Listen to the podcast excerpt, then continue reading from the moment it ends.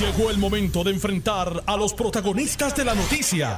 Esto es el podcast de En Caliente con Carmen Jovet. La gobernadora le tiró bien duro a la Cámara de Representantes y fue el momento, dos veces la vi molesta, aunque estuvo muy en control y muy bien en su conferencia de prensa, cuando no se inhibió en el caso de, de su hija, ella era secretaria de justicia, su hija era una, era había sido víctima de un delito, pero que se suponía que todo fuera a través de, de fiscalía y no interviniera ella, eh, se molestó por, con Noti1 y no sé si fue primera hora que le volví a repetir la misma noticia.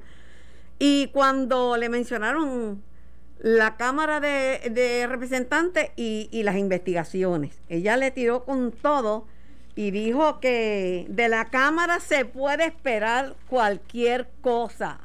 Eh, hablando de investigación, investigaciones de cuartos oscuros, porque lo tratan como asunto primarista. Usted, bueno, usted escuchó la conferencia. Sí, claro, la escuché en su totalidad.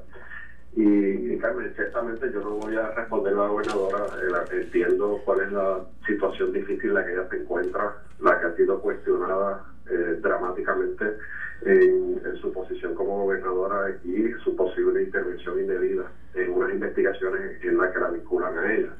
Así que ciertamente yo no voy a responder a, a una a una expresión airada de la gobernadora, porque cuando uno tiene coraje a veces no dice cosas que no, no mide, ¿verdad? Y, a veces comete ese tipo de errores. Así que yo no voy a caer en ese, en ese discurso. Sí te tengo que decir, Carmen, que de escuchar la conferencia de prensa de la gobernadora me sorprenda, en primer lugar, que la gobernadora haya despedido, haya votado a la ex secretaria de Justicia eh, bajo unas premisas, bajo una evidencia que alegadamente ella tuvo acceso de una intervención indebida de la secretaria, de la ex secretaria de Justicia.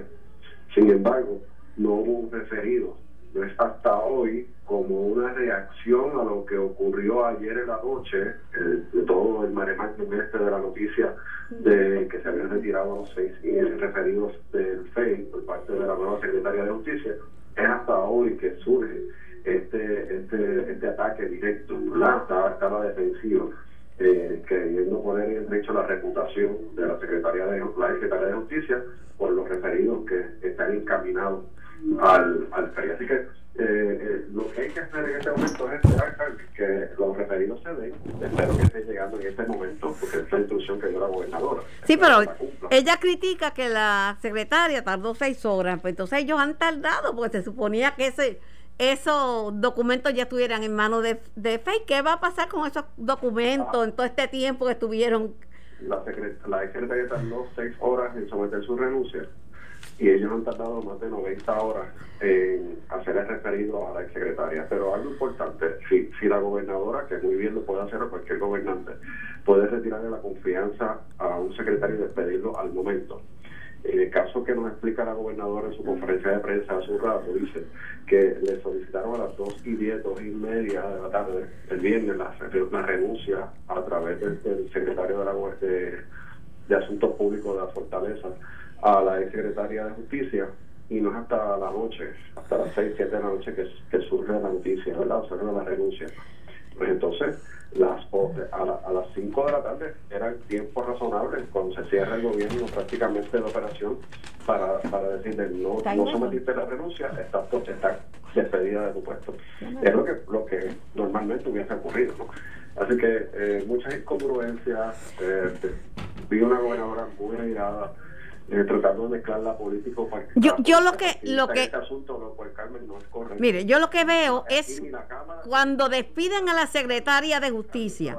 Pero escúchame usted un momentito porque que no sí pero lo voy a escuchar pero escucha porque la pregunta que yo le hice eh, de la tardanza es que cuando y ella no supo contestar esa es una de las preguntas que no supo contestar cuando ella te eh, despide a la secretaria, le resta importancia. Dice, no, no digan que es por referidos, no digan que es por nada indebido, no digan que es porque, porque ah, hubo una discusión acalorada. Simplemente le retiré la confianza y punto. Y de momento ahora, ¿es esto tan grande? No, que eh, hasta habla, de referidos, hasta habla de referidos. O sea, está hablando ahora de referir a la secretaria de Justicia a ética gubernamental por una intromisión indebida en una investigación federal. Esas son palabras mayores, Carmen. Y, y a lo que quería terminar simplemente la expresión anterior, eh, que la gobernadora esté en la línea de llevar esto a un asunto político partidista, ha acusado a la Cámara de Representantes de que estamos politiqueando, que la estamos atacando políticamente. Ciertamente, lo que ¿verdad? es una expresión. De, ataque político de ella hacia nosotros. Eh, yo lo que quiero decir es que en esas investigaciones que se estaban llevando a cabo en el Departamento de Justicia, no en la Cámara de Representantes ni en el Senado, en el Departamento de Justicia, no tiene que ver absolutamente nada la Cámara de Representantes ni tiene que ver nada ningún equipo de campaña. Es un asunto de la oficina de la Secretaría de Justicia del departamento sobre unas alegaciones. Eh, de eso es de lo que se trata. Lo que pasa es que como que le molestó que le mencionaran la palabra residenciamiento, de la cual habló Pierluisi y de la cual han hablado otras personas. Claro, lo que pasa es que el, el asunto de lo que se estaba hablando anoche, yo fui bien, cuidadoso. Y fíjate, Carmen, que la entrevista que me hicieron a mí anoche los periodistas sobre el tema, porque esto todo tiene que ver aparentemente con los suministros, y es una investigación ciertamente que está en la Cámara de Representantes que yo estuve presidiendo y que está viva. Y está viva hasta el 31 de diciembre de 2020, para que estén claros con esa investigación. Así que no, eso, esto no se ha acabado. Ahora, el, el asunto de de, los suministros y donde se vincula alegadamente a la gobernadora, yo le he dicho a los periodistas y me reitero contigo, Carmen, en Noti una hora, que la, evidencia que ha pasado frente a la Comisión Especial en la Cámara de Representantes sobre los suministros de acceso que sí mencionan a Belín Vázquez y a su esposo Peter Müller y a, la alcalde de Mayagüez y a una candidata del Partido Popular de la región de Mayagüez a representantes, eh, ese informe eh, informes que tenemos, evidencia que tenemos sobre el manejo del almacén de Ponce, de, manejo de emergencia estatal. En ninguno de, de esos documentos, ante nuestra consideración, vinculan a la gobernadora. Y yo, y yo, y yo lo estoy diciendo, lo estoy diciendo este, eh, que tuve de lleno esta investigación. Eh, eh, soy justo y soy claro y soy transparente en lo que digo a la gobernadora en nuestra investigación en la de la Cámara de Representantes no se vincula con ningún tipo de señalamiento. Yo no sé qué investigación realizó o está realizando el Departamento de Justicia que sí la vinculan en una o dos, investigaciones que se están realizando. Así que para que quede el récord totalmente claro eh, en cuanto a la Cámara de Representantes y la, la comisión que yo presido eh, se refiere. De hecho, la secreta, exsecretaria de Familia, Glorimar Andújar, eh, salió por la cuenta ancha. El FEI no le encontró, eh, no le encontró, no le encontró nada.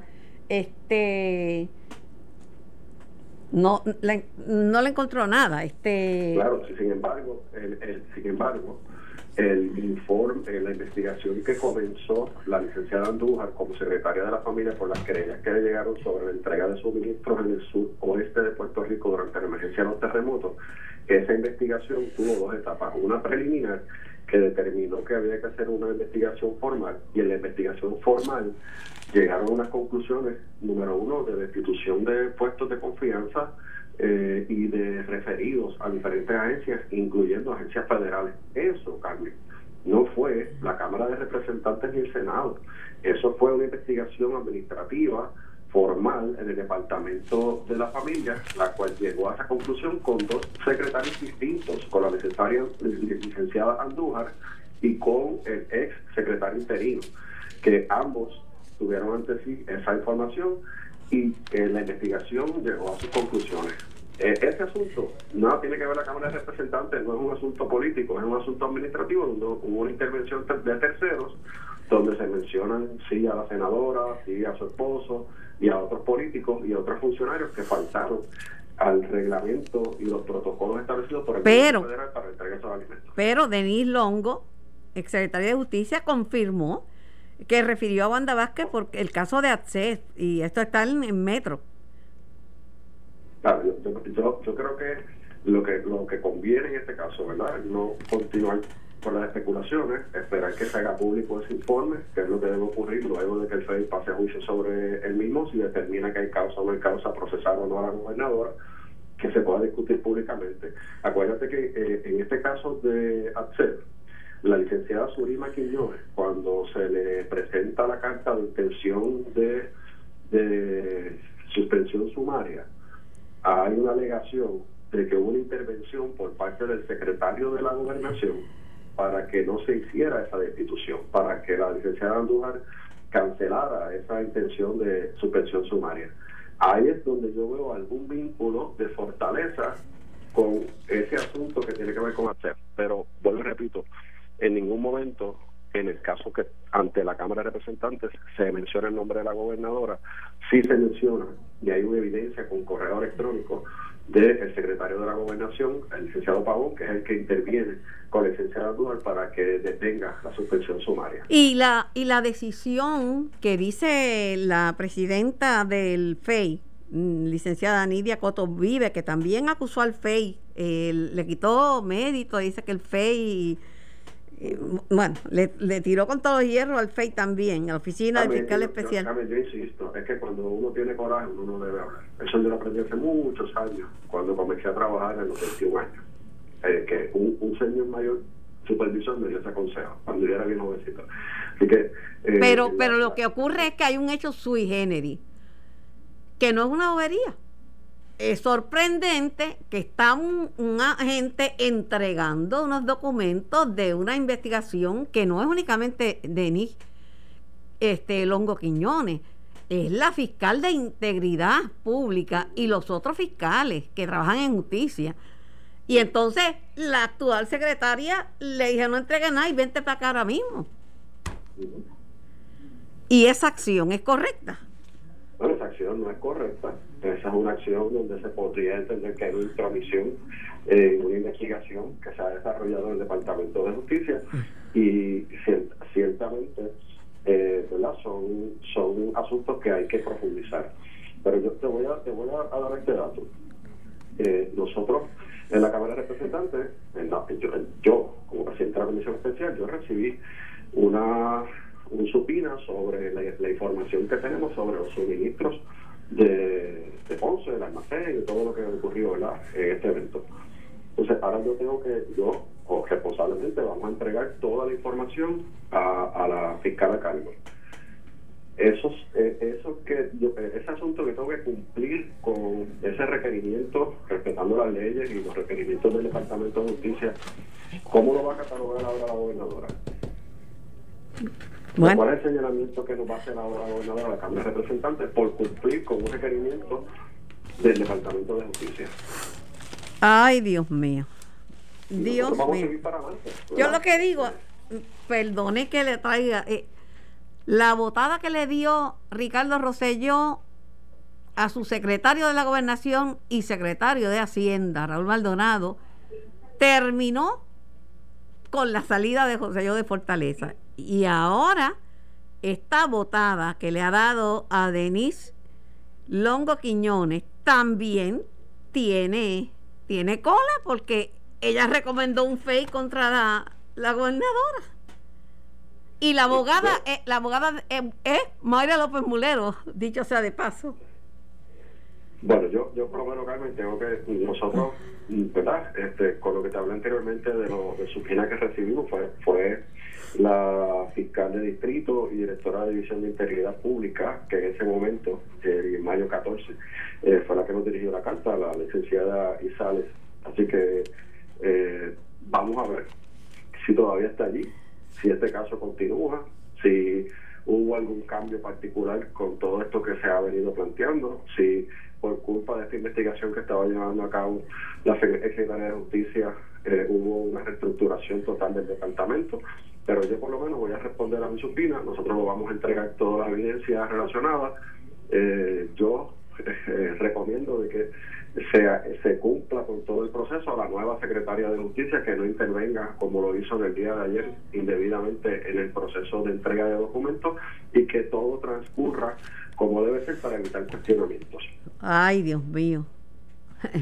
Pues gracias, gracias. Lo más importante es que la verdad es siempre sale a la luz pública, así que ese es mi mejor consejo. Lo más importante es que hay una primaria en un mes. Y entonces, si la verdad, sea la que sea, sale después de un mes, pues no sería justa. Porque imagínate que, que o se descarte a una persona por una injusticia o que simplemente se seleccione una candidata que luego eh, tenga que ser este destituida de su y despojada de su candidatura. Como quiera es malo para, para Puerto Rico. Si es cierto lo que ella dice, que ella tiene la razón, y no se aclara esto antes de la primaria, es malo para, es malo para ella. Y si es en sentido contrario, también es malo para Puerto Rico. Yo, espero que la gobernadora eh, haga el referido que mencionó en su conferencia de prensa a la secretaria de Justicia antes de las primarias porque aparentemente la intención era de tener toda esta documentación, de tener todo este estos referidos hasta después de la primaria. Ese es, ese es el, sabor que uno puede tener, la apreciación que uno puede tener eh, de, todo lo que ocurrió en el día de ayer.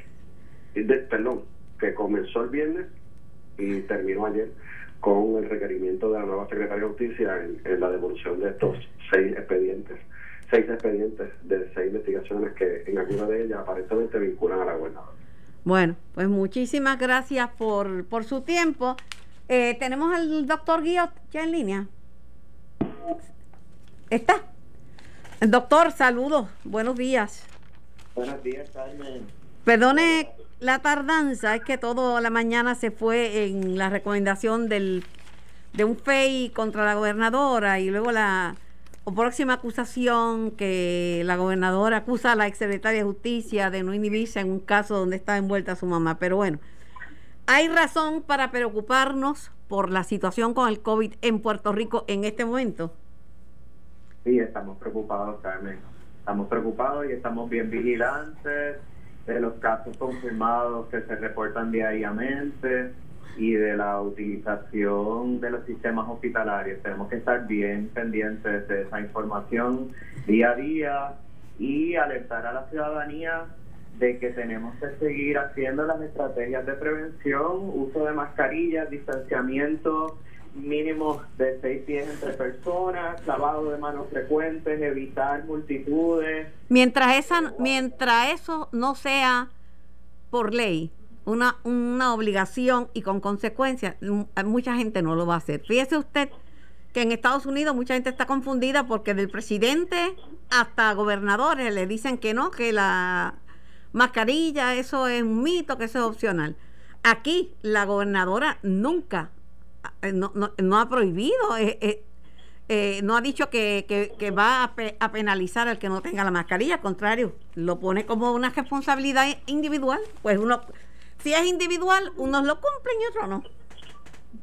Nosotros estamos convencidos y cada vez surgen más evidencias al respecto de que las mascarillas como estrategia colectiva, si las utiliza todo el mundo, ayuda a disminuir el contagio porque disminuye la cantidad de virus que expele la persona que está infectada, tenga síntomas o no tenga síntomas, y a la misma vez disminuye la cantidad de virus que podría inhalar la persona saludable. Así que como estrategia colectiva da resultado y ayuda a disminuir el contagio. Ciertamente estamos de acuerdo contigo de que se debe reforzar y si es posible convertir en un proyecto de ley durante la duración de la pandemia para que hayan consecuencias en las personas que no la utilizan, ya sea mediante multas o u otro tipo de, sanción. Así que eso es una estrategia, convertirlo en un proyecto en, ley para que entonces se pueda reforzar su uso a través de amonestaciones, multas o sanciones. Ya el municipio de San Juan lo convirtió en una ley,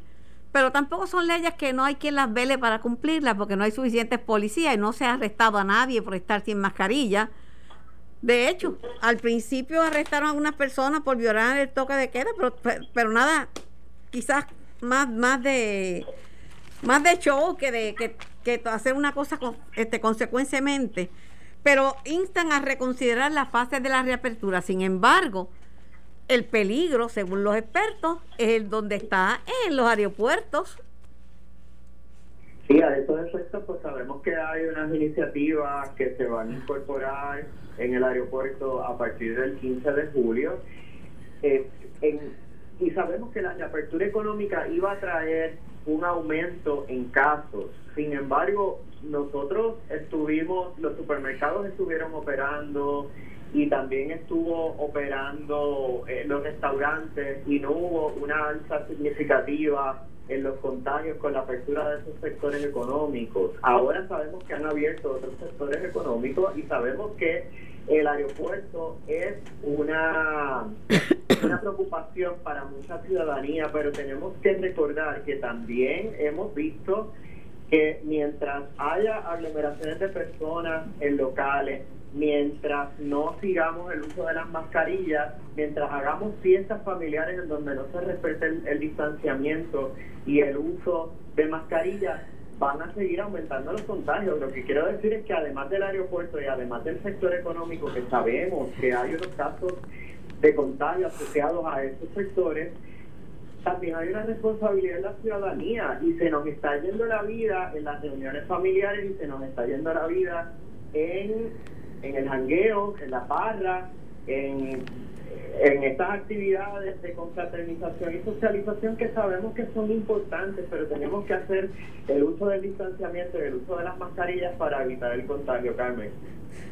Por otro lado, este, en el aeropuerto también es, si la gente quiere, mucha gente dice, no, mira, yo no me hago la prueba porque no me da la gana. ¿Y por qué no se pone la mascarilla? Pues porque no me da la gana nadie los puede obligar, nadie los puede obligar en Puerto Rico. En lo del aeropuerto, el plan que se contempla a partir del 15 es bastante más completo. Eh, eh, tiene hay muchas áreas que eran preocupantes y ese proyecto la, las acopla de, una forma que, que parece que podría dar resultados si se implementa en su totalidad. Así que estamos bien deseosos de que se acabe de implementar este proyecto en su totalidad porque entendemos que cubre, con, que cubre muchas áreas que eran preocupantes y, y que podría atender la, la situación del aeropuerto, que sabemos que hay un reclamo de la ciudadanía para que se atienda esa situación de los pasajeros que están viniendo infectados o que que ya saben que están infectados o que desconocen que lo están, pero el resultado por se ponen a nuestra ciudadanía. Por último, eh, ya hubo una situación eh, de un contagio de un adulto un, un adulto mayor que estaba, ¿verdad? Eh, y lo que había dicho el general Reyes es que de dos mil y pico de de hogares solamente habían visitado 67 porque el protocolo de salud y familia requiere que haya una, un familiar y que eso había impedido, o sea, no se le han hecho, no se le han hecho este, no se, no se han hecho suficientes pruebas en los hogares. Sí, hay, hay un grupo de trabajo que está laborando con eso desde hace varias semanas Claro, hay muchos retos para poder hacer pruebas a, toda la población. Ellos tienen un itinerario y han estado realizando pruebas todos los días. Sí, pero solo a un 19% de los hogares. Que eso... Claro, como quiera, Carmen, en, en, Puerto Rico una de las situaciones que hemos tenido es la brecha en la, y la disparidad en el número de pruebas. Seguro. un número que tiene que seguir aumentando, claro está. Pero 19% es bien bajito, esto es imperdonable y no y en la y en la población general es todavía menor no llega a 19% así mismo es general es mucho menor así que pero hay un grupo de trabajo eh, multidisciplinario trabajando en esa área y esperamos que sigan aumentando los números de las personas. Ya ellos están al tanto de esa situación que ocurrió en el hogar y están, desde ayer, están haciendo pruebas en el personal y en los eh, los cohabitantes en ese en ese en ese cuidado donde ocurrió el, contagio así que están atendiendo esa situación pero esperamos que puedan seguir haciendo realizando las pruebas en el resto de los hogares según estaba contemplado en su plan original el doctor Humberto Guillot, infectólogo. Estás escuchando el podcast de En Caliente con Carmen Jovet de Noti 1630. Y para una reacción tenemos al exsecretario de Justicia, Luis Sánchez Betance. Mm, buenos días, licenciado Sánchez Betance. Buenos días, Carmen. Buenos días a todos los que nos escuchan. Eh, ¿Qué le pareció eh, la defensa que de su persona hizo la gobernadora ante lo que no fue una tontería, como originalmente ella había dicho, que bueno, le perdí la confianza, pero ni discutimos, ni hay referido, ni nada, pues sí, hay un referido que fue lo que desató la renuncia. Bueno, yo creo que la gobernadora hizo bien en dar su versión. Pero no deja de ser eso, su versión. Eh, y, y eh, el pueblo la esperaba. O sea, eh, había como una esponja seca buscando el agua para, para rellenar todas las dudas que pudieran haber habido con relación a, a, a, la renuncia de la secretaria. ¿Para qué? el, el, el que lo que ella ha presentado, la gobernadora ha presentado, es más bien una cuestión de trámites, es decir, en la parte procesal. En lo sustantivo, en lo sustantivo no sabemos realmente qué fue lo que hizo la secretaria, ¿verdad? Si realmente intervino, participó o de alguna forma descarriló o, vamos a decir arrimó la, brasa a su sardina, etcétera. Eso no lo sabemos. Eh, la gobernadora habló de que eh, ahorita les digo quién es la persona que firmó los contratos con Manpower y no lo dijo, por lo menos no, no lo escuché en el tiempo que yo vi eh, y escuché la, la, la, conferencia de ella, eh, y, y puede causar la impresión de que quien firmó esos contratos fue la subsecretaria de salud, ¿verdad? Este, no, no, no quiero decir con esto que eso fuera, pero se insinuó algo, por, eh, vamos a decir, pensando lo peor, ¿verdad? porque debió haber dicho pero parece que de lo que está de lo que, que el referido con lo que tiene que ver es con lo de ATSEF no con salud eh, con el problema que, que había tenido anteriormente de, de, de, de ATSEF Sí, pero son dos cosas distintas. El referido de la secretaria al panel del FEI. Son dos cosas distintas, sí. Por las cuales le pidió la renuncia. El caso, exacto. Son dos cosas distintas, sí, sí. Totalmente distintas. Claro, si, si la razón era del peso y de la magnitud que se le ha dado en el día de hoy, pues se debió haber hecho eso mismo el viernes, porque eh, hoy la impresión que nos causa es que hay una cosa y es seria y grave. Sí, pero si era, si es seria y grave, licenciado, hoy era seria y grave el, el, viernes pasado. y no había, y no, y como si había actuado tan mal la secretaria de justicia, ella no inició un proceso de referirla ni nada, y al, y al día de hoy no la ha referido. Sí, el, el, tema eh, eh, deja, deja una laguna de, de y, serias dudas sobre el proceder, ¿verdad? Eh, en el sentido de la motivación para el proceder. Eh, el, referido que hace la secretaria de Justicia eh, no, eh, no es algo que se construyó el viernes o la semana antes o quizás hasta el mes antes. Esto es un proceso que le tomaron declaraciones juradas a la gente, examinaron un documento, fueron tres fiscales los que examinaron todo el proceso. Más integridad, más integridad pública que también estuvo envuelto. Sí, bueno, e, esa es la unidad que tiene que ver con eso. Eh, e, esa unidad en el departamento es precisamente la que maneja estos temas. Eh, sí es importante eh, una cosa que trae eh, la, la secretaria, perdón, la gobernadora, y es que no se le notificó a ella que se le estaba refiriendo al FED. Mi recuerdo de la ley es que hay que notificarle cuando el secretario refiere a una persona para ser investigada por el panel. Y, y de igual forma, el panel tiene que notificarle al imputado o al investigado, tiene que notificarle que tomó una decisión de investigarlo con relación a tal proceso o a tal delito y que el fiscal es fulano de tal. Esas son cosas de debido proceso de ley que tienen que ocurrir. Es, es cierto, pero el problema, el problema que tiene el Departamento de Justicia es que debía un puesto no político, no podía, no, el jefe no podía ser un político y el jefe de la secretaria de justicia es la gobernadora. Eh, por eso yo pienso que debía estar aparte.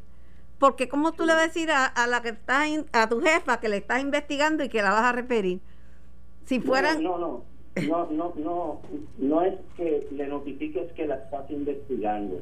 Es que cuando se da el referido, cuando se da el referido, mi recuerdo de la ley es que eh, se le tiene que notificar del referido al investigado.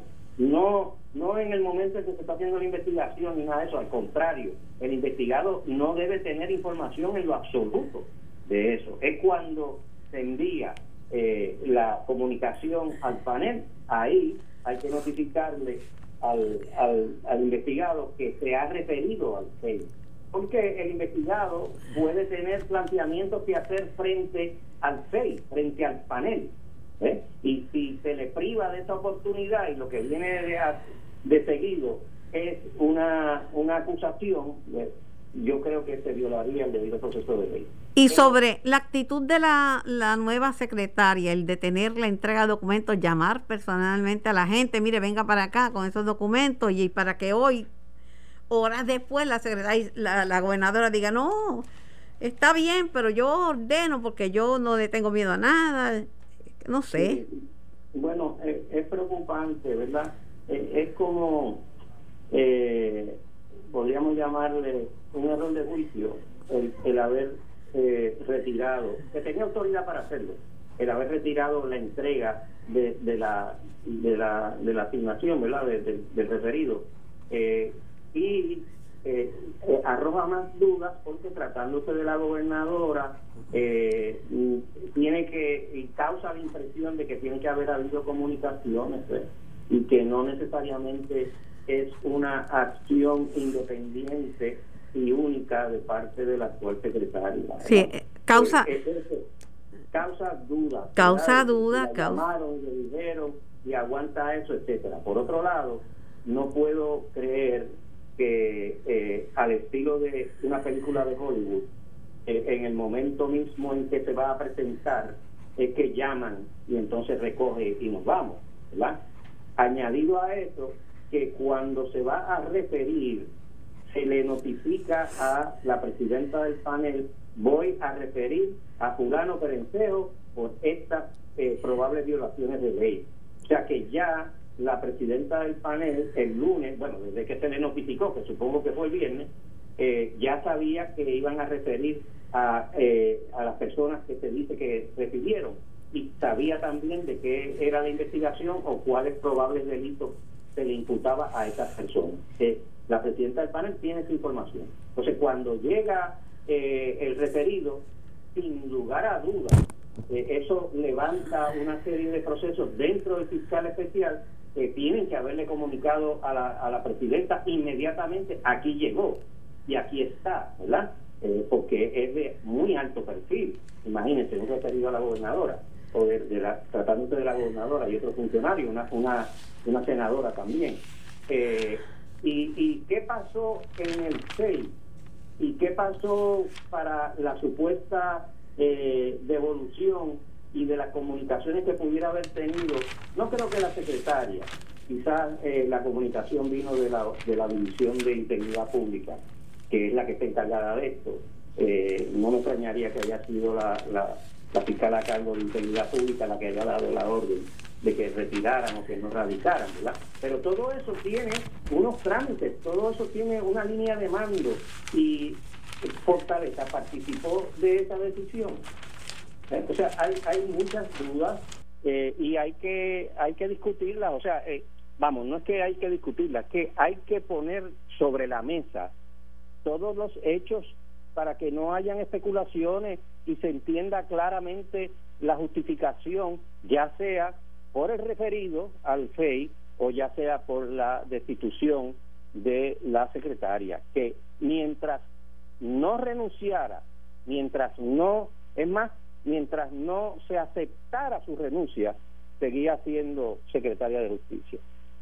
¿Qué clase de lío? Yo lo que le digo a ustedes que me escuchan que el despido que hizo Ricardo Rosselló, ex gobernador de Raúl Maldonado, significó su, su renuncia y su salida del país. Y ahora, no digo que pase lo mismo, pero este despido de la secretaria de Justicia parece que tiene bola para la gobernadora y da la casualidad que la misma abogada de Raúl Maldonado es la abogada de Denise Longo Quiñones, Mayra López Mulero. Sí, el, tema, el tema eh, requiere que la eh, licenciada eh, Longo se exprese y, y ponga también sobre la mesa eh, los hechos que eh, ocurrieron y por qué. Pues eh, aquí hay, como sabe el pueblo, pues la, la secretaria fue referida por una comisión de la Cámara, fue referida al FEI.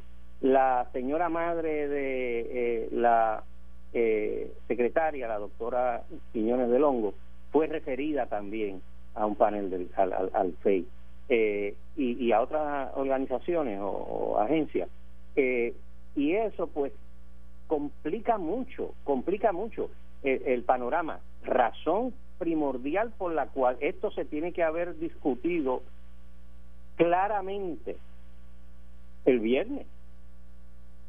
Claramente, y no esperar el fin de semana, eh, y, y, obviamente por la presión pública que ha ocurrido, ¿verdad? Eh, y, creo que... Es bien grande. Demasiado, demasiado. Gracias, eh, licenciado Sánchez Betance, por su, por su tiempo. Ojalá que le... sí. Si me permite un último, una última expresión, cuando decimos que hay que explicar, por favor, no partan de la premisa de que el pueblo es ignorante y no partan de la premisa de que uno es ingenuo, porque uno sabe más que otro.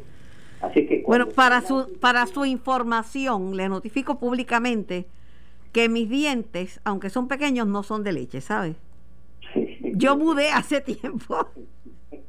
Pero que tomen eso en consideración porque entonces, y lo estoy diciendo nada más que para que haya una transparencia que no genere más controversia ni más eh, incertidumbre, ¿entiendes? O sea, vamos a resolverlo claramente, pero eh, maduramente, ¿no? Ese, es mi comentario. Gracias y siempre las órdenes. el licenciado. Igual. Igualmente, Luis Sánchez Betanza. Esto fue el podcast de En Caliente con Carmen Jovet de Noti1630. Dale play a tu podcast favorito a través de Apple Podcasts, Spotify, Google Podcasts, Stitcher y notiuno.com.